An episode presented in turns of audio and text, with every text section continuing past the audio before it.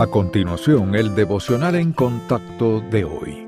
La lectura bíblica de hoy comienza en el versículo 10 de Filipenses, capítulo 4. En gran manera me gocé en el Señor de que ya al fin habéis revivido vuestro cuidado de mí, de lo cual también estabais solícitos, pero os faltaba la oportunidad.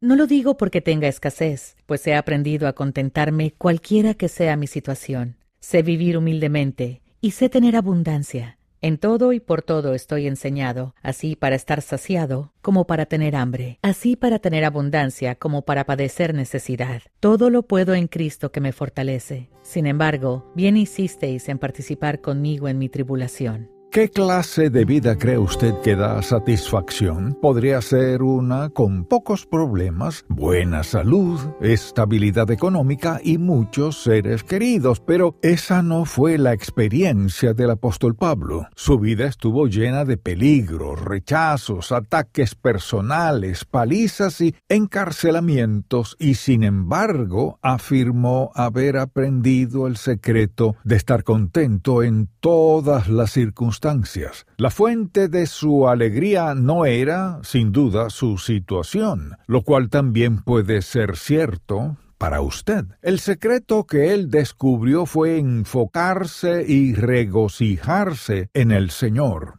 Pablo sabía que era rico espiritualmente y que había recibido toda bendición espiritual en los lugares celestiales en Cristo. Las comodidades y los placeres de esta vida no eran dignos de ser comparados con la gloria eterna que le aguardaba. El contentamiento o satisfacción es difícil de encontrar y aún más difícil de mantener. Siempre hay algo más nuevo y mejor que adquirir o una relación más atractiva que procurar es más, las dificultades de la vida pueden aplastarnos fácilmente si no mantenemos nuestro enfoque en el Señor. Cuando usted se sienta insatisfecho, recuerde todo lo que tiene en Cristo y reaccione de acuerdo con estas verdades, no con sus sentimientos.